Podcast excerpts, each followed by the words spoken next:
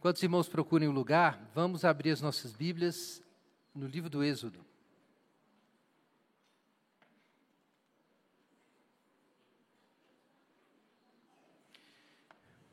Êxodo capítulo 19.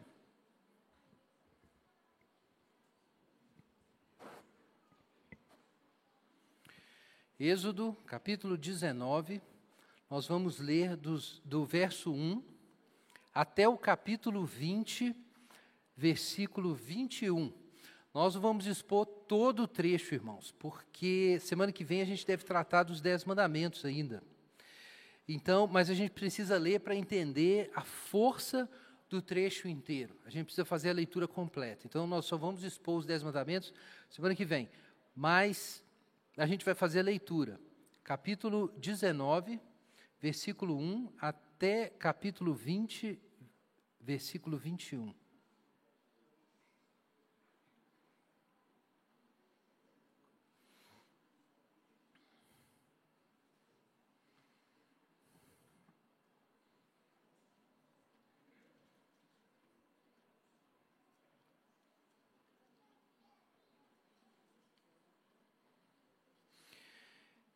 Vamos ouvir a palavra do Senhor.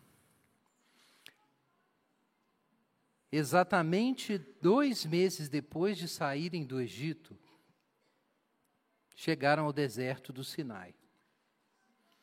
Depois de levantar acampamento em Refidim, chegaram ao deserto do Sinai e acamparam ao pé do monte.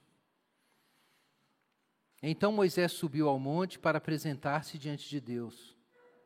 Lá de cima, o Senhor o chamou e disse: Transmita esta mensagem à família de Jacó. Anuncia aos descendentes de Israel. Vocês viram o que fiz aos egípcios? Sabem como carreguei vocês sobre asas de águias e os trouxe a mim. Agora, se me obedecerem e cumprirem a minha aliança, serão o tesouro especial entre todos os povos da terra, pois toda a terra me pertence serão meu reino de sacerdotes, minha nação santa. Essa é a mensagem que você deve transmitir ao povo de Israel. Moisés voltou do monte, convocou os líderes do povo e lhes comunicou tudo o que o Senhor havia ordenado. Todo o povo respondeu a uma só voz: Faremos tudo o que o Senhor ordenou. E Moisés comunicou ao Senhor a resposta do povo. O Senhor disse a Moisés: Virei até você numa nuvem densa, para que o povo me ouça quando eu lhe falar e assim confie sempre em você. Moisés relatou ao Senhor o que o povo tinha declarado, e então o Senhor disse a Moisés: Desça e consagre o povo, hoje e amanhã. Providencie que eles lavem suas roupas e estejam prontos no terceiro dia Pois nesse dia o Senhor descerá sobre o monte Sinai, à vista de todos. Marque um limite ao redor de todo o monte e avisem o povo. Tenham cuidado, não subam ao redor de não subam ao monte, nem mesmo toquem o limite. Quem tocar o monte certamente será morto. Ninguém põe a mão na pessoa ou no animal que ultrapassar o limite, antes apedreje-o ou atravesse-o com flechas. Quem cruzar o limite não poderá continuar a viver. Mas quando soar o toque longo da trombeta, o povo poderá subir ao monte. Moisés desceu do monte e foi até onde o povo estava. Ele os consagrou, providenciou que lavassem suas roupas e lhes disse: Preparem-se para o terceiro dia, e até lá não tenham relações sexuais. Na manhã do terceiro dia, houve estrondo de trovões e clarão de raios, e uma nuvem densa envolveu o monte. Um toque longo de trombeta ressoou, e todo o povo que estava no acampamento tremeu. Moisés conduziu o povo para fora do acampamento, ao encontro de Deus, e todos pararam ao pé do monte. O monte Sinai estava todo coberto de fumaça, pois o Senhor havia descido em forma de fogo. Nuvens de fumaça subiam ao céu como de uma imensa fornalha, e todo o monte tremia violentamente. Enquanto o barulho da trombeta aumentava, Moisés falava e Deus respondia com voz de trovão. O Senhor desceu sobre o topo do Sinai e chamou Moisés para o alto do monte e ele subiu. Então o Senhor disse a Moisés: Desça e alerte o povo que não ultrapasse o limite para ver o Senhor, do contrário, muitos morrerão. Até mesmo os sacerdotes que se aproximam do Senhor deverão purificar-se para que o Senhor não os destrua. Moisés respondeu ao Senhor: Mas o povo não pode subir ao Monte Sinai, tu já nos advertiste. Marque um limite ao redor de todo o monte, para separá-lo como um lugar sagrado. O Senhor, porém, disse: Desça do monte, depois suba de novo, acompanhado de Arão. Enquanto isso, não permita que os sacerdotes nem o povo ultrapassem o limite para se aproximar do Senhor. Do contrário, ele os destruirá.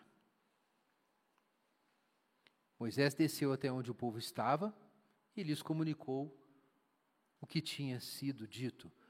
Então, o Senhor deu ao povo todas essas palavras.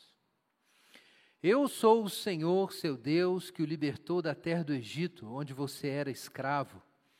Não tenha outros deuses além de mim. Não faça para si espécie alguma de ídolo ou imagem de qualquer coisa no céu, na terra ou no mar.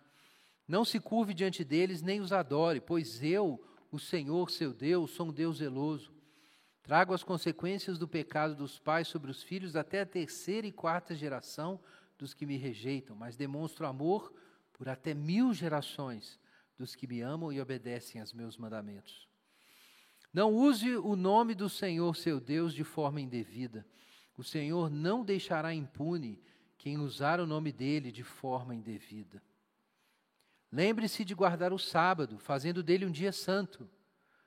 Você tem seis dias na semana para os trabalhos habituais, mas o sétimo dia é o sábado do Senhor seu Deus.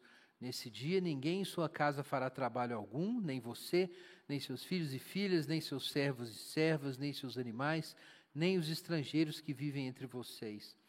O Senhor fez os céus, a terra, o mar e tudo o que neles há em seis dias. No sétimo dia, porém, descansou. Por isso o Senhor abençoou o sábado e fez dele um dia santo. Honre seu pai e sua mãe. Assim você terá vida longa e plena na terra que o Senhor, seu Deus, lhe dá. Não mate, não cometa adultério, não roube, não dê falso testemunho contra o seu próximo. Não cobice a casa do seu próximo não cobice a mulher dele, nem seus servos ou servas, nem seu boi ou jumento, nem qualquer outra coisa que lhe pertença. Quando o povo ouviu os trovões e o som forte da trombeta, e quando viu o clarão dos raios e a fumaça que subia do monte, ficou à distância tremendo de medo. Disseram a Moisés: Fale você conosco e ouviremos, mas não deixe que Deus nos fale diretamente, pois morreríamos. Moisés respondeu: Não tenham medo, pois Deus veio desse modo para prová-los e para que o temor a Ele os impeça de pecar. Enquanto o povo continuava à distância, Moisés se aproximou da nuvem escura onde Deus estava. Amém. Pai Santo, nós te damos graças pela palavra do Senhor e clamamos pelo socorro do Teu Espírito Santo nessa manhã. Nos dá entendimento e um coração pronto para te seguir, em nome de Jesus. Amém.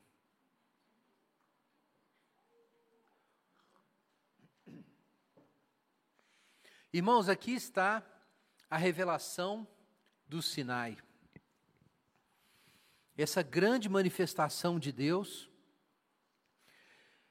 na verdade, começa com a aparição de Deus a Moisés e chega aqui ao clímax. Lá no início, Deus diz a Moisés: O sinal de que sou eu falando com você é que você vai vir adorar aqui nesse monte, mas da próxima vez com todo o povo junto. E isso é o que está acontecendo agora.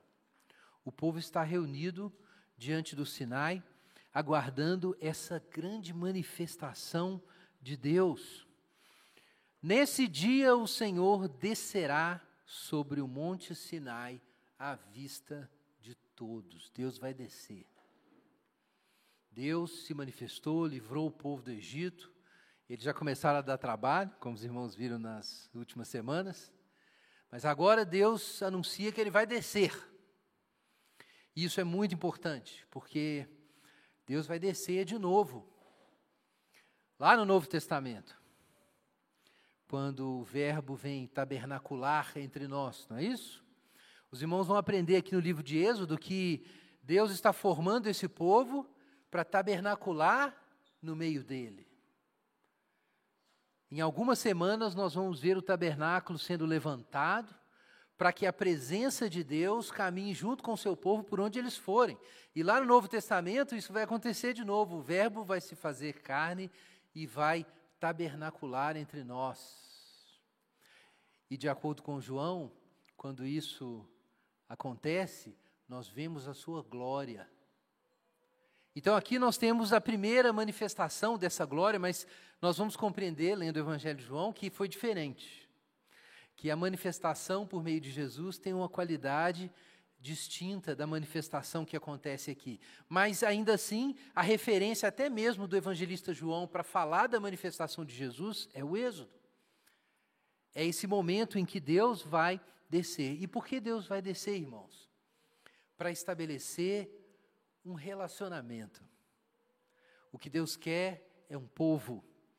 Eu serei o seu Deus e vocês serão o meu povo. É isso que Deus quer constituir, um relacionamento. E o que nós estamos testemunhando aqui é o estabelecimento de um pacto de Deus com o seu povo. Embora isso não seja referido diretamente, é, o que o transfundo aqui é claramente do pacto.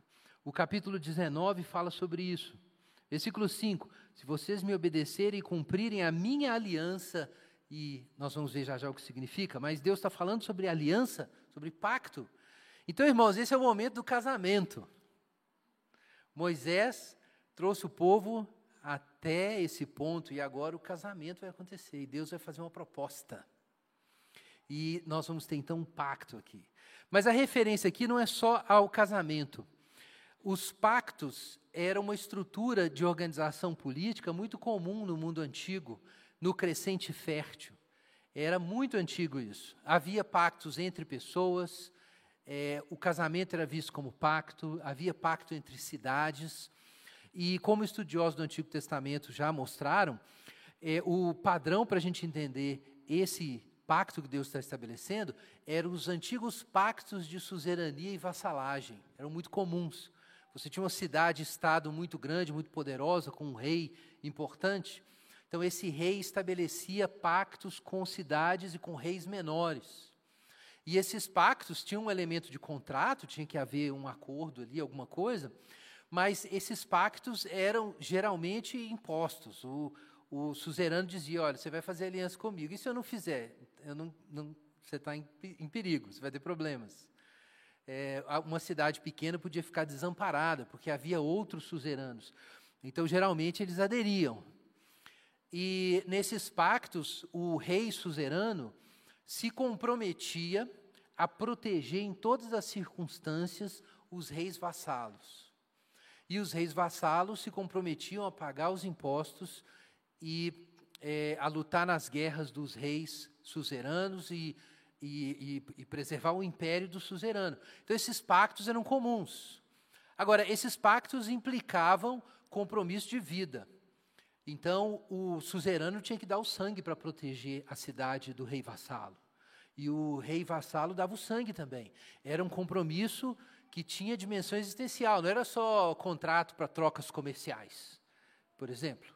Era algo muito mais é, intenso do que isso. E o próprio casamento era visto assim na antiguidade, era um pacto. Quando as pessoas faziam o pacto, isso significa que elas eram existencialmente comprometidas. Elas, de acordo com os termos dos pactos, elas tinham o compromisso de cuidar do destino, do bem-estar, e proteger e lutar as guerras do outro, e entrar e participar dos conflitos do outro, e dar a proteção necessária para a vida dele era mais do que o contrato que geralmente é voltado para o compartilhamento de bens secundários. Não é o compartilhamento existencial ou o compartilhamento da personalidade, mas compartilhamento de bens secundários. Não são geralmente os fins que são as pessoas, mas os meios das coisas. Então, nesse sentido, os contratos são condicionais, eles sempre foram condicionais. Os antigos conheciam contratos, mas eles distinguiam contratos de, de pactos. Contrato, a gente tem exemplo na Bíblia disso. Contratos eram estabelecidos, a palavra tinha que ser cumprida diante da lei, mas o contrato não vinculava permanentemente as pessoas que contraíam aquele contrato. Porque o contrato tinha a ver com uma prestação de serviço, com uma promessa de compra e venda, era condicional. Mas os pactos ligavam as pessoas. Então eram relações de natureza diferente. Eu estou explicando isso, irmãos, porque a gente vê na Bíblia pactos sendo estabelecidos, mas na nossa cultura não existe pacto mais. Nós temos, por exemplo, uma Constituição que não prevê pactos, porque nós vivemos num sistema moderno de Estado-nação que é basicamente liberal e que nasceu a partir da nova ideia sobre organização política, que emerge com o conceito de contrato social. E você tem aí nomes importantes como o Thomas Hobbes ou John Locke, e é no segundo tratado sobre o governo de John Locke que, pela primeira vez, de um modo mais intencional, se sugere que o casamento poderia ser visto como um contrato, em que os termos são os termos estabelecidos entre as partes, e não predeterminados e obrigatórios pela sociedade ou pela igreja, por exemplo. Então, a primeira vez que isso emerge é nesse momento. Então começa-se a pensar não apenas na ordem do Estado, mas nas, na vida familiar e no casamento, como uma relação de troca de bens secundários, uma relação condicional. Isso vai, naturalmente, é, não significa que a concepção ocidental de casamento é radicalmente alterada imediatamente, mas essa alteração entra em processo. Até chegar ao ponto de alguns absurdos, como aconteceu há alguns anos, se eu não estou enganado, foi no México, é, ou talvez um outro país da América Latina, em que se, praticar, se começou a praticar contratos de casamento temporários. Então a pessoa casava e é, é um ano, depois você pode renovar. Né? Então você casa, né, casado por um ano. É, ou um ano e meio, você, é o termo do contrato. E aí deu, venceu, expirou, então agora tem que sentar e conversar de novo. Vamos ver como é que vai ser esse contrato aqui. E mas é, isso tem sido observado, Roel Kuiper fala sobre isso no livro é, é, Capital Moral, que está é, disponível em português. Ele fala a respeito disso, sobre como a nova ideia de contrato, que tem suas raízes nas relações de promessa e compra e venda, em relações basicamente econômicas. Então, essa analogia que se aplica a alguns relacionamentos é expandida para a ordem política e depois começa a, a vazar para outras relações humanas. E daí a pouco as pessoas começam a pensar em todas as relações como contratos condicionais. Isso significa que eu não me prendo existencialmente a ninguém. Eu faço um compromisso com referência a benefícios é, distintos, terceiros, que nós vamos negociar entre nós. E é isso aqui. E é por isso que a nossa sociedade tem dificuldade de entender o que é o casamento, que o casamento é uma aliança. Casamento não é um contrato é, baseado nesse objetivo de você fazer uma troca emocional e você fica naquele relacionamento enquanto os benefícios mútuos estão acontecendo. É a relação pura né, do Anthony Giddens. E aí, quando você não tem mais aqueles benefícios afetivos e tudo mais, você desmancha o contrato. E acabou, você parte para outro relacionamento. Né? E aí você tem que flexibilizar, e aí você tem todo esse processo de flexibilização do direito de família nos países ocidentais, no Brasil também, que muita gente vê como uma coisa que dá muita liberdade e tal, num sentido dá muita liberdade. Só que aí algo se perde da experiência humana. E se perde tanto que o sujeito vai ler a Bíblia e não entende, mas o que Deus está fazendo? É um contrato? E o sujeito, inclusive, vai para a igreja e ele acha que ele fez um contrato também. Um contrato. É, a religião é isso. Ele estabeleceu um contrato e é, ele tem benefícios religiosos que ele recebe e ele tem alguns compromissos, né? Ele paga por aquilo e tal. E pronto, é uma relação similar. Você tem a mesma lógica para comprar e vender casa, para trocar de celular, para trocar de, de mulher, para trocar de igreja, é a mesma coisa. E aí você vai ler a Bíblia e não entende nada. Porque as relações na Bíblia são relações pactuais, elas são de outra natureza. Então, o que Deus está propondo aqui é um casamento, e é um casamento para a vida. Ninguém pode sair disso aqui. É isso que Deus está colocando. Vocês serão meu povo e eu serei seu Deus. É uma ligação existencial. O compromisso não diz respeito à entrega de um serviço, mas à entrega da vida pelo outro. Deus está dizendo para Israel: tudo que é meu será de vocês, e tudo que vocês têm será meu. Ele está propondo uma aliança. Então é importante entender o que o Sinai significa. É um pacto. Mas Deus vai se apresentar aqui com quem esse pacto está sendo feito. Deus está no processo de revelação ainda. Ele já tirou o povo do, do Egito, eles entenderam o amor de Deus. Vocês viram o que fiz aos egípcios e sabem como carreguei vocês sobre as asas das águias. A eleição da graça é que começou isso tudo. Então Deus já deu um sinal de que Deus é bom e poderoso. Deus é um bom partido, não é isso? Deus é um bom partido. Então Deus já se mostrou para o povo, mas esse é o elemento da, do, do contrato, digamos assim. Todo pacto envolve essa escolha, esse compromisso. Né? O problema da sociedade moderna é que ela eliminou tudo que está envolvido no, no, no, pacto e ficou só com a, o acordo. Né? Mas mesmo Deus propondo um pacto, é necessário esse acordo. E é o que ele fala no verso 5. O que vai acontecer se vocês aceitarem a aliança, me obedecerem, cumprirem a aliança? O que vai acontecer? Versículo 5: Vocês serão meu tesouro especial entre todos os povos da terra, pois toda a terra me pertence. Quer dizer, não é que Deus só vai ter eles como povo, na verdade a terra inteira é de Deus. Todos os povos são de Deus, mas Deus não vai se casar com todos os povos. Deus vai se casar com esse povo. Propriedade especial entre todos os povos da terra, um tesouro especial. Então Deus está dizendo: vocês terão um relacionamento especial comigo, e eu terei um relacionamento especial com vocês, diferente do resto da terra. Então, essa é a primeira coisa que está envolvida no propósito da aliança, uma relação especial. Mas além da relação especial, se diz que vocês serão meu reino de sacerdotes. Então, é uma vocação. Não se trata apenas de uma relação especial, mas de uma vocação. Israel vai funcionar como um povo sacerdotal. E a gente sabe a função do sacerdote. Lendo aqui, é, em Êxodo, isso fica muito claro ao longo do livro, mas particularmente quando a gente vê Moisés subindo, ouvindo a voz de Deus, descendo, falando com o povo, pega a resposta do povo, leva para Deus, intercede pelo povo, no livro de Êxodo. Então, o sacerdote faz essa função como uma ponte entre o céu e a terra como um mediador. E Deus está chamando Israel para ser uma nação especial que vai cumprir essa missão especial de mediar entre Deus e as nações. A gente sabe o que está acontecendo aqui. Gênesis 12. Deus chama Abraão, diz para Abraão que ele vai ser abençoado. As, é, quem abençoar Abraão vai ser abençoado, quem amaldiçoar vai ser amaldiçoado. Então Deus diz: Em ti serão benditas todas as famílias da terra. Famílias lá são nações. Goim são nações. Exatamente a palavra aqui, minha nação santa. Então Deus quer uma nação entre as nações, toda a terra de Deus, mas Deus quer uma nação entre as nações que tem uma vocação especial. Ela funciona como um corpo sacerdotal mediando entre Deus e os homens, levando a palavra de Deus para as nações e trazendo em intercessão e oração as demandas das nações para Deus. Então, Israel está sendo chamado para uma missão, esse é o objetivo do pacto. E faz todo sentido, Deus fez a mulher para ser a ajudadora idônea do homem, não é isso?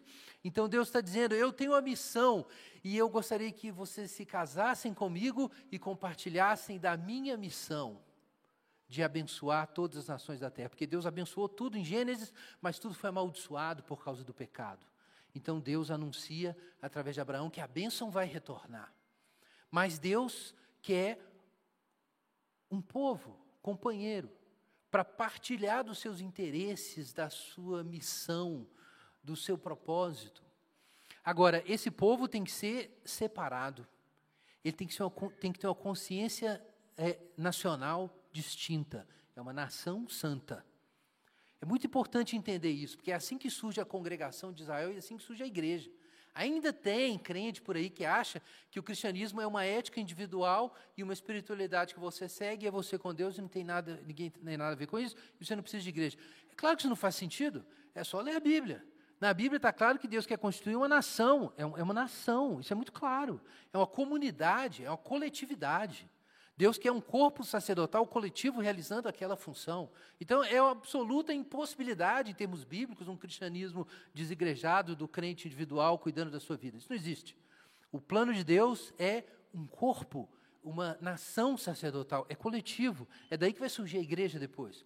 Então, irmãos, o que Deus propõe aqui é uma relação especial, uma vocação especial e uma identidade especial. Aqui nós temos esse tesouro especial de Deus, que vai ser um corpo sacerdotal e vai ser uma nação, um grupo, uma coletividade que funciona como embaixador de Deus. Então, esses são os propósitos. E nós sabemos, irmãos, que isso diz respeito não só a Israel, mas a nós também. Abra sua Bíblia em 1 Pedro, capítulo 2.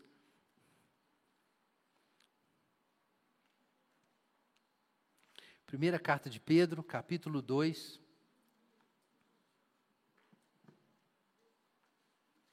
Versículo 9.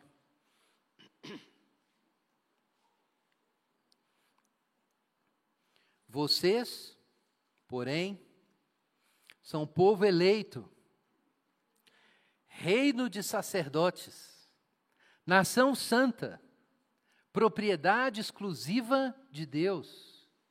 Assim vocês podem mostrar às pessoas como é admirável aquele que os chamou das trevas para a sua maravilhosa luz.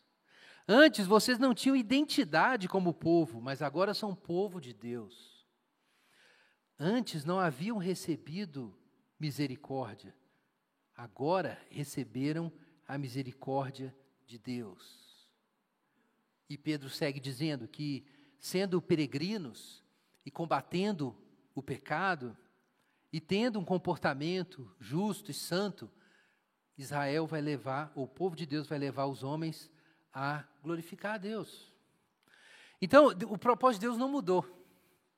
E assim como o povo foi tirado do Egito para ser constituído como nação sacerdotal, nós fomos arrancados do Egito, do pecado, na Páscoa, para sermos conduzidos ao pé de um monte. E nesse monte a presença de Deus desce e torna possível que nós cumpramos essa missão. E é isso que vai acontecer aqui no Pentecoste Sinaítico. Segundo a tradição judaica, 50 dias depois que o povo saiu do Egito, comeu a ceia de Páscoa e saiu do Egito, 50 dias depois eles estão aqui diante do Monte Sinai. E Deus vai descer. A glória de Deus vai descer. Então, é, Moisés desce do monte e fala com o povo: Olha, vocês querem mesmo isso? Vocês aceitam? Moisés transmite a proposta e o povo diz: Sim. Como é que é? Na riqueza, na pobreza, na saúde, na doença, na alegria, na tristeza? Sim. E Moisés comunicou ao Senhor a resposta do povo. Pronto, agora começa o processo. Então, o Senhor diz a Moisés: Eu vou me manifestar de forma audível, o povo vai ouvir a minha voz para confiar em você, porque Deus queria fazer de Moisés o mediador, nós vamos entender isso. E então, Moisés relatou ao, a, ao Senhor a resposta do povo, e o Senhor disse: Desça e consagre o povo. Então é isso que vai acontecer agora. Os preparativos, não é isso? Então a escolha foi feita, então o casamento vai vai se consumar agora. E aí o que precisa acontecer? Consagração. Providenciem que eles lavem as roupas e estejam prontos no terceiro dia. E eles, nem relações sexuais eles podem ter, eles vão se santificar e se consagrar para o Senhor. Essa ideia de se santificar aqui é particularmente interessante. É, alguém pode pensar assim, por quê? Por que isso? Lavar as roupas, parar tudo, não ter nem relações sexuais? Irmão, isso é foco. Se você quiser uma palavra bem moderninha para pensar em santificação, é uma palavra, ajuda a entender. Foco também faz parte disso.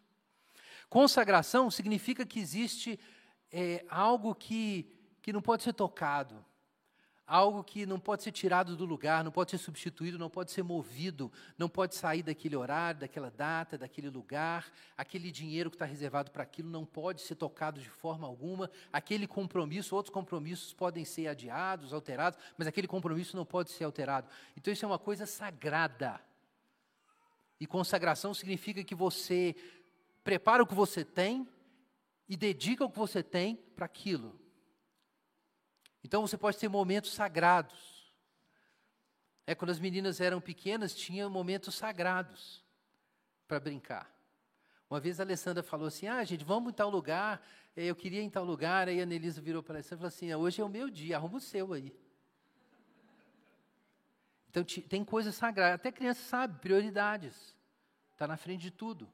Então, a consagração significa que Israel vai parar tudo agora e vai se dedicar totalmente a se abrir para essa revelação de Deus que está se aproximando. Então, santificação é isso, santidade é aquilo que é separado, que tem prioridade absoluta, que recebe dedicação acima de tudo, que tem uma absolutidade, que, que é intocável. Pedro vai dizer que a gente precisa santificar o Senhor no nosso coração enquanto a gente responde às questões que vão sendo colocadas pelos ímpios. É isso. A gente pode abrir para dialogar, mas o lugar de Jesus no coração não pode ser mexido enquanto a gente entra no diálogo com o, o outro que está lá fora. Ele é santificado no coração. E a Bíblia ensina de várias formas que é necessária a consagração, a santificação, e é isso que Deus está comunicando. Consagre o povo. Agora veja a gravidade disso. Marque um limite ao redor de todo o monte e avise o povo. Tenha cuidado, não suba no monte nem toque o limite. Quem tocar será morto. Se um animal ou pessoa transgredir, vai ser morto, vai ser flechado e não pode nem ser tocado depois. Cuidado para não cruzar o limite. Só quando a trombeta soar é que o povo pode se aproximar do pé do monte. Então, irmãos, parece que algo tremendo está acontecendo. Algo muito importante está acontecendo. Talvez o povo de Israel não tenha entendido isso no início. Né? Eu comentei mais cedo, imagina o casal, assim, tinha acabado de casar e era a hora dos três dias de consagração, eles iam ter que parar tudo. Gente, o que, que Moisés, o que, que é isso que Moisés está inventando? E, mas assim, eles entenderam que era necessário uma dedicação ali. É, o Senhor exigiu isso porque a noiva precisa se apresentar sem mácula, nem ruga, nem coisa semelhante, mas santa e irrepreensível, não é isso? Paulo fala lá em Efésios, capítulo 5. Então, era necessária essa preparação. Mas então, finalmente, versículo 16. Na manhã do terceiro dia, imagina a cena. De manhã, todo mundo ali, começando a acordar, né? Querendo acordar, de repente, Houve um estrondo de trovões e clarão de raios, e uma nuvem densa envolveu o monte, e um toque longo de trombeta ressoou, e todo o povo que estava no acampamento tremeu. Os irmãos têm ideia do choque de manhã cedo, sem nenhum barulho, no meio do deserto, de repente uma explosão e luzes, e a terra começa a tremer. O que está acontecendo? Moisés diz para o povo: gente, vem para fora. Imagina todo mundo apavorado, com as pernas bambeando. O que está acontecendo dentro das suas barracas? E Deus diz: vem, gente, vem, vamos sair daí. Vamos lá para a beira do monte. Agora vocês podem ir. E quando o povo se apresenta diante do monte, ele estava todo coberto de fumaça, pois o Senhor havia descido em forma de fogo. Imagine essa cena de manhã cedo. O Senhor havia descido em forma de fogo. Nuvens de fumaça subiam ao céu como uma imensa fornalha e o monte tremia violentamente. Irmãos, é uma cena apavorante de sair correndo. Já viu o filme de catástrofe? Imagina essa cena do monte aceso em fogo. A impressão que dá é, é quase como se fosse um vulcão, né? Talvez tenha, Deus tenha até usado isso, um vulcão, e Moisés vai subir lá em cima, no meio daquela fumaça da fornalha dos raios. Moisés vai subir. Mas antes dele subir, enquanto o barulho da trombeta aumentava cada vez mais e a sensação devia ser de pânico, desesperadora ali para o, o povo que assistia, Deus, Moisés falava e Deus respondia com a voz de trovão. Imagine isso. O povo começou a notar que quando o trovão trovoava, né, quando os raios caíam e, o, e, e eles ouviam o trovão, o trovão não era um trovão, era uma voz. Imagina isso. O trovão era uma voz. O Senhor desceu sobre o topo do Sinai e chamou Moisés para o alto do monte. E à vista de todos, Moisés subiu para a fornalha. Então havia esse fogo, irmãos. O que é esse fogo? Abre aí Deuteronômio, capítulo 4, por um pouquinho para frente. Deuteronômio, capítulo 4, versículo 10.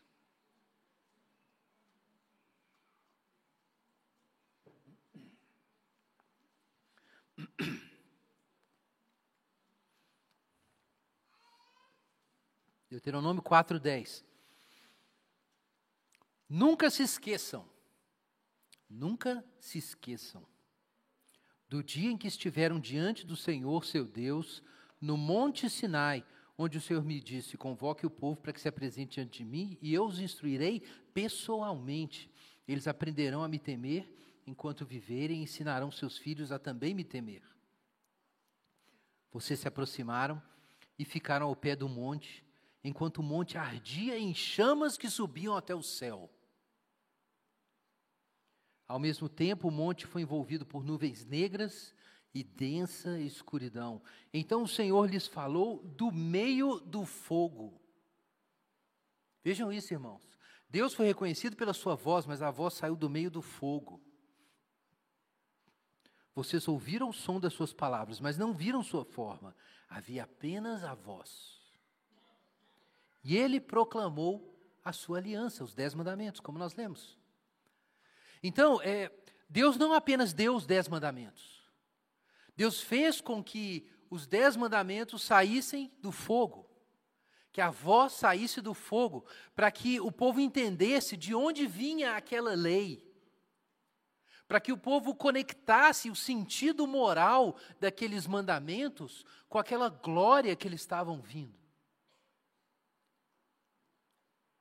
Então, é, nós entendemos que Deus, então, de algum modo, ainda que a sua forma não fosse visível, ele não tinha uma forma, o fogo não tem uma forma, mas ele, a Bíblia diz que ele desceu com aparência de fogo. E o que Deus está comunicando com isso? Aqui no capítulo 4 ainda de Deuteronômio, versículo 23. Tenham cuidado para não se esquecerem da aliança que o Senhor, seu Deus, fez com vocês. Não façam ídolos de qualquer aparência ou forma, pois o Senhor Deus, o Senhor seu Deus proibiu isso. O Senhor, seu Deus, é um fogo consumidor. É isso, irmãos. É isso. Israel foi arrancado do Egito sobre as asas das, águias. Conheceu o amor, a misericórdia e o poder de Deus. E Deus faz uma proposta maravilhosa de Israel ser parceiro com ele na sua missão. E Israel diz sim. Então, finalmente, o noivo se apresenta. E quando ele se apresenta, ele é um fogo consumidor anunciando aquelas palavras. Israel, tremendo de medo. O povo fica apavorado diante daquela cena. O capítulo 18 de, Deutero, de Êxodo fala sobre isso, de Deuteronômio, perdão, fala sobre como o povo ficou é, realmente apavorado e, e eles dizem para Moisés: Olha, a gente não consegue, a gente não dá conta, nós não suportamos, não conseguimos ouvir essas palavras. É melhor você falar com a gente do que Deus falar. E Deus responde e fala com Moisés: é, A palavra do povo está correta, é isso mesmo, é isso mesmo. Não é apenas que o povo teve medo e ponto, é que Deus sabia que aquelas vozes e aquele fogo eram insuportáveis, ele sabia disso. Ele se apresentou para mostrar isso para o povo, quem era, quem ele era. Agora, irmãos, o que significa isso? Deus é um fogo consumidor. Abre sua Bíblia em Isaías, capítulo 33. Tem vários trechos que ensinam isso, que falam sobre Deus como como fogo, como sol, como a luz que ilumina. Isso às vezes não fica tão claro para todos, mas é, a luz não era algo desassociado do fogo para os antigos. A gente que separou isso, porque a gente tem a lâmpada elétrica. Então, na nossa cabeça, a luz é uma coisa e o fogo é outra. Mas para os antigos, para você ter luz, tem que ter fogo. O sol é, é, é esse luzeiro.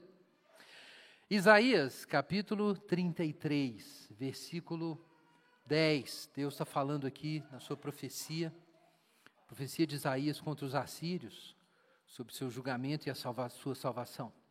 Versículo 10. O Senhor, no entanto, diz: Agora me levantarei, agora mostrarei meu poder e a minha força.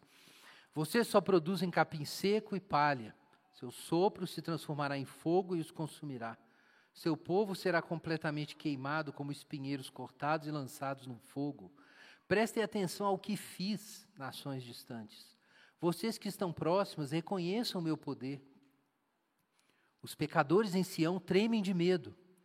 O terror se apodera dos ímpios. Quem pode conviver com esse fogo consumidor? Quem pode sobreviver a essas chamas devoradoras? Os irmãos percebem o problema que se instala aqui? Deus propõe um casamento, uma união, mas Deus é um fogo consumidor. Como é que se casa com o fogo consumidor? Quem pode suportar essa chama abrasadora, apavorante? Quem pode suportar isso? Quem dá conta disso? Um paradoxo ali foi posto diante, diante do povo. Vejam o que diz Isaías. Versículo 15. Quem pode? Quem aguenta isso? Os que são justos e íntegros, que não lucram por meios desonestos, que se mantêm afastados de subornos, que não dão ouvidos aos que tramam assassinatos, que fecham os olhos para toda a tentação de fazer o mal. Esses habitarão nas alturas e as rochas dos montes serão sua fortaleza. Quem pode subir no monte do Senhor com as suas chamas subindo até os céus? Quem pode entrar nesse lugar? O justo. Só o justo pode habitar nesse lugar. Só o justo pode suportar esse fogo consumidor sem ser consumido. Só o justo pode suportar isso. E isso então é colocado diante daquele povo. Irmãos, a gente precisa entender isso, porque Deus é, é, um fogo consumidor. É claro, a gente ouve, a gente lê nas Escrituras que Deus é bom, que Deus é justo, que Deus é amor, que Deus ama intensamente o bem. Deus está totalmente comprometido com o bem. Tiago diz que o, do Pai das luzes, em quem não há nem mudança, nem sombra de variação, só vem boas dádivas e dons perfeitos. Deus não pode pecar, Deus não pode fazer o mal, Deus não suporta o mal. Mas isso às vezes é mal entendido, porque a gente faz analogias conosco. Quando a gente vê uma injustiça, a gente tem uma ira, a gente fica irado. Mas aí a gente compreende a falibilidade do outro, a nossa falibilidade, ou às vezes a gente é condescendente, mais porque a gente quer se justificar do que porque a gente tem misericórdia. E a gente se acostuma a conviver com esse fato da sujeira, mas isso não é fácil, não. Até mesmo Jesus, a certa altura, disse: Ó geração incrédula, até quando vos suportarei? Até Jesus disse isso. Chegou uma hora que a convivência ali atormentava a sua alma. Agora pensa no seguinte: Deus é luz, Deus é bom, Deus é bom porque Ele é uma vontade absolutamente boa, uma vontade absolutamente boa, ama o bem intensamente, puramente. Só que Deus não é só uma vontade perfeitamente boa. Atenção, Deus é infinito, eterno, onipotente, simples. Existe essa doutrina, dos, quando a gente estuda os atributos de Deus, a simplicidade de Deus. Deus é único, simples. Deus não é um monte de partes reunidas. Então isso significa que Deus ama o bem com toda a potência da divindade, Ele ama o bem infinitamente. E ele não se cansa de amar o bem porque ele é eterno, imortal. Então, a vontade do bem e do amor e da justiça se Deus estivesse no tempo, seria renovada a cada segundo, como ela era antes. Deus ama infinitamente e ama eternamente, com toda a sua onipotência, o bem. E é por isso que ele faz as coisas do jeito que faz, e por isso ele deu o seu filho, e por isso existe esse grande propósito eterno de Deus que a gente lê em Efésios, em Apocalipse. Tudo isso tem a ver com o caráter de Deus. Agora veja bem, meu irmão, se Deus é essa potência absoluta do bem e ele tem a vontade do bem o tempo inteiro, então ele tem o desprazer intenso, infinito, eterno e consistente contra o mal o tempo inteiro. Então Deus é um fogo consumidor. O mal não pode subsistir na presença de Deus. É por isso que não dá para chegar lá. É por isso que é ridículo um ateísta, pecador, um agnóstico incrédulo, um crente desviado, um crente de comunhão da igreja, se questionar de por que Deus não está aqui comigo, andando de braço comigo. Porque, se Deus se apresenta diante do homem, ele vai queimar como um pedaço de papel crepom. Porque o compromisso absoluto, infinito de Deus com o bem é incompatível com o que você é é incompatível com o que nós somos. O que nós somos é combustível para a ira de Deus. É isso. O pecado, a imaginação ruim, a inveja, a ganância, a suspeita, a covardia, o cinismo, a desonestidade, a preguiça, todos esses nossos pecados, a impureza sexual, todos esses pecados são palha. E se a presença de Deus se aproxima disso, com a potência com que o pai ama o seu filho eternamente, ele odeia esse pecado, a mesma força. O mesmo sol da justiça que vai iluminar os rostos dos justos, vai queimar a carne dos ímpios como palha. Porque o amor ao bem é o ódio ao mal. E não tem jeito de escapar disso. Isso é o que Deus é. Deus é um fogo consumidor. Isso é a santidade de Deus. Então é por isso que Deus estabelece todo esse sistema em que vamos ter um relacionamento, mas vocês não podem se aproximar. Porque quem se aproximar vai ser destruído. Quando Isaías viu, a gente estudou Isaías aqui, quando Isaías viu, viu Deus, o que ele diz?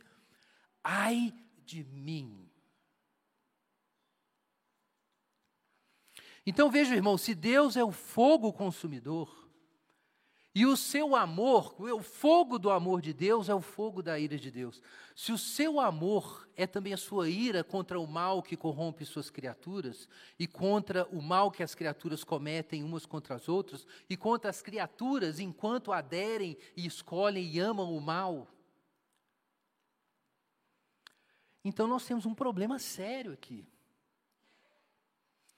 Como é que se casa com um Deus desse? Como é possível viver um relacionamento com Deus assim? Aqui em Êxodo, no capítulo 20, nós lemos já no finalzinho, né, depois aqui dessa manifestação de Deus, Deus avisa de novo para o povo através de Moisés: olha, não se aproxime, fiquem lá atrás. Então os dez mandamentos são dados, e aí, diz o versículo 18: quando, capítulo 20, verso 18, quando o povo ouviu os trovões, o som forte da trombeta e o clarão de raios e fumaça do monte, ficou à distância tremendo de medo e falou: Moisés, não dá, não, não tem condição. E a gente entendeu. É impossível. Só que eles já tinham aceitado. Eles já tinham dito sim, né? Fale você conosco e ouviremos. Não deixe que Deus fale diretamente, pois morreríamos. A gente não aguenta essas palavras essa bondade, essa moral, esses dez mandamentos, esse fogo, isso é demais para nós, a gente não aguenta. Então, fala você, a gente não pode ouvir a voz de Deus falando. E a resposta de Moisés é ótima. Versículo 20. Não tenho medo. Não, não tenho medo. Depois de tudo isso.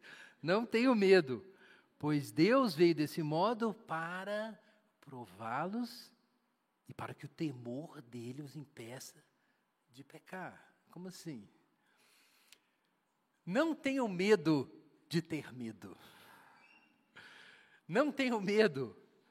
Mas Moisés, o que Deus quer com isso? Que vocês tenham medo.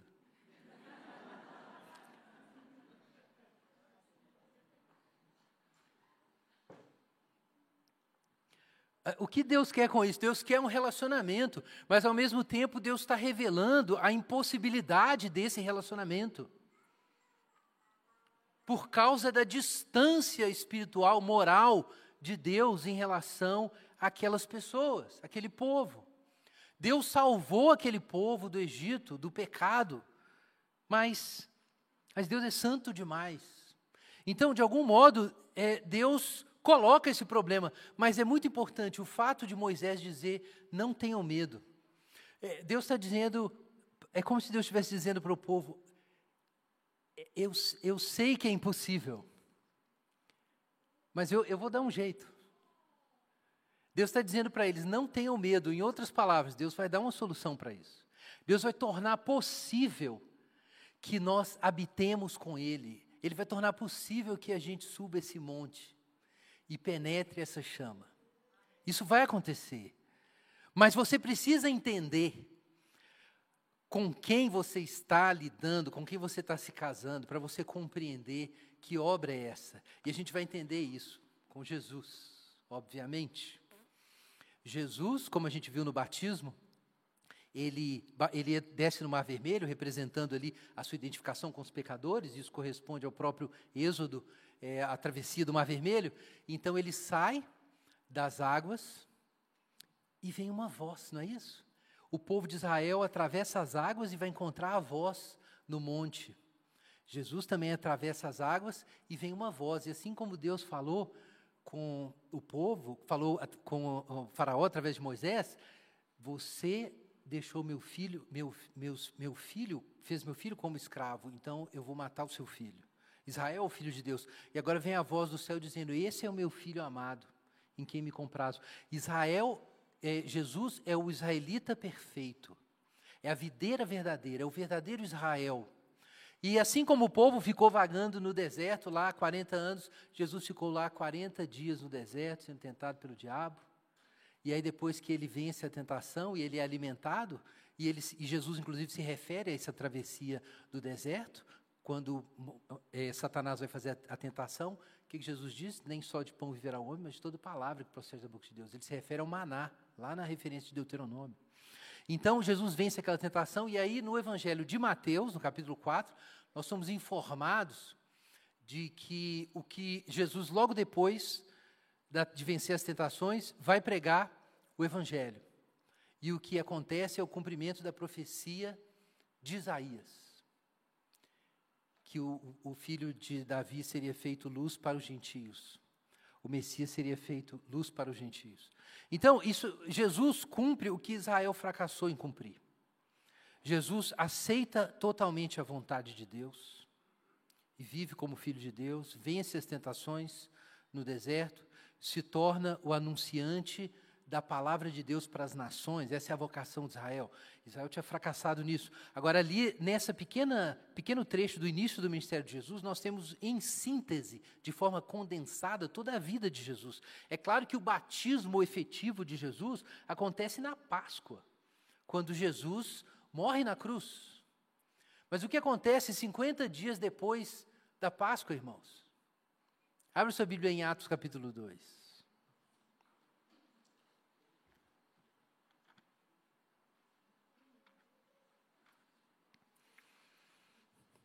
Atos capítulo 2.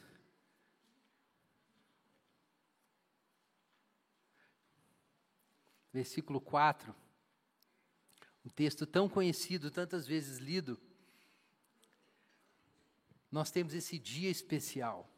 De acordo com Pedro, ia acontecer nos últimos dias a descida do Espírito Santo, e Pedro prega isso, citando Joel, e ele diz que haveria sangue, fogo e nuvens de fumaça, e o sol se escureceria e a luz se tornaria a luz tornaria vermelha como sangue antes do dia do Senhor. Um evento cataclísmico, né, estava se aproximando.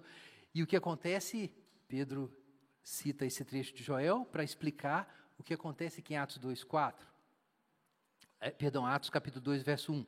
No dia de Pentecostes, Irmãos, o dia de Pentecostes era o dia que os judeus celebravam na época de Jesus a dádiva da lei no Sinai. Era a festa das colheitas, mas era também a festa da lei. E eles calculavam que isso teria acontecido 50 dias depois da Páscoa. Então, 50 dias depois da morte de, e ressurreição de Jesus, nós temos o Pentecostes. Cumpriu-se o dia de Pentecostes e todos estavam no mesmo lugar. E de repente vem do céu, muita gente fala que veio um vento, não é? Mas o que veio foi o som como de um vendaval. É o som. Veio um som de um poderoso vendaval e encheu a casa onde estavam assentados, e surgiu algo semelhante a línguas de fogo que pousaram sobre eles. Finalmente está se cumprindo o que estava lá na, na, na revelação do Sinai. Mas, irmãos, o impossível aconteceu. O povo agora não está mais contemplando o fogo na beira do monte à distância. As línguas de fogo estão pousando sobre eles. E cada um deles fala em outras línguas, e nós lemos aqui que são as línguas de várias nações, e Deus não estava chamando Israel justamente para ser o seu povo sacerdotal entre as nações? Não era essa a vocação de, do povo de Deus? É isso que está acontecendo aqui. Irmãos, então, no Novo Testamento, de algum modo, Jesus torna possível a solução desse paradoxo anunciado por Moisés, que que nós precisamos temer a Deus, porque Deus é um fogo consumidor, mas que é de fato possível habitar nesse fogo sem ser destruído. Isso não estava claro nesse momento, a não ser na própria experiência de Moisés, que de algum modo antecipava isso para o povo. Mas no Novo Testamento nós compreendemos que é por causa de Jesus que nós podemos suportar esse fogo consumidor. Abra sua Bíblia em Hebreus, carta aos Hebreus. Carta aos Hebreus, capítulo 12.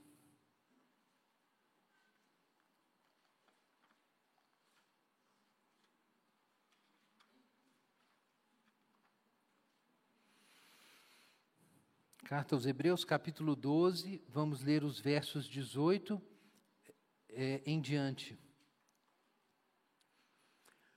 Vocês não chegaram a um monte que se pode tocar fisicamente, a um lugar de fogo ardente, escuridão, trevas e vendaval, ao toque da trombeta e à voz tão terrível que aqueles que a ouviram suplicaram que nada mais lhes fosse dito, pois não podiam suportar a ordem que recebiam. Se até mesmo um animal tocar no monte, deve ser apedrejado. O próprio Moisés ficou tão assustado com o que viu, a ponto de dizer: Fiquei apavorado, tremendo de medo. Vocês, porém, chegaram ao Monte Sião, a cidade do Deus vivo, a Jerusalém celestial, as incontáveis milhões, milhares de anjos em alegre reunião, a congregação dos filhos mais velhos, cujos nomes estão escritos no céu, e a Deus, que é o juiz de todos, aos espíritos dos justos no céu, agora aperfeiçoados, a Jesus, o mediador da nova aliança, ao sangue aspergido que fala de coisas melhores do que falava o sangue de Abel. Irmãos, Jesus é a resposta daquele enigma de Moisés. Como é possível temer a Deus e não ter medo de Deus? Como é possível se casar com esse fogo consumidor sem ser destruído? Só Jesus, irmãos. Jesus não apenas resolve o problema do pecado, mas torna possível que o Espírito Santo e o próprio fogo de Deus habite dentro de nós. E isso significa, e a gente precisa compreender isso, irmãos, que Deus planta dentro do nosso coração a mesma paixão, o mesmo amor e o mesmo compromisso com a sua santidade, com a sua bondade, com o seu amor. É isso que o fogo traz para o nosso coração. Se Deus é esse fogo infinito de amor pelo bem e pela sua glória, a presença do Espírito em nós reproduz exatamente isso em nós. E é isso que torna possível nós subirmos ao monte do Senhor. É por isso que o autor de Hebreus diz, inclusive, aqui no capítulo 12, versículo 28, no finalzinho: uma vez que recebemos o reino inabalável, sejamos gratos e agradeçamos a Deus, adorando com reverência e santo temor, porque nosso Deus é um fogo consumidor. Veja, irmãos, o autor de Hebreus diz que nós não estamos naquela experiência do terror absoluto que o povo de Israel teve na beira do monte. Nós estamos no Monte Sião, nós fomos recebidos, nós temos acesso, mas Deus não deixou de ser o fogo consumidor. Ele não deixou de ser. O que é diferente agora é que esse fogo não é mais apenas uma visão lá no alto do monte, esse fogo agora é uma paixão do nosso coração. E esse é o grande enigma de Moisés. Por que a sarça arde e não se consome? Como é possível que o arbusto queime sem ser destruído com o fogo de Deus?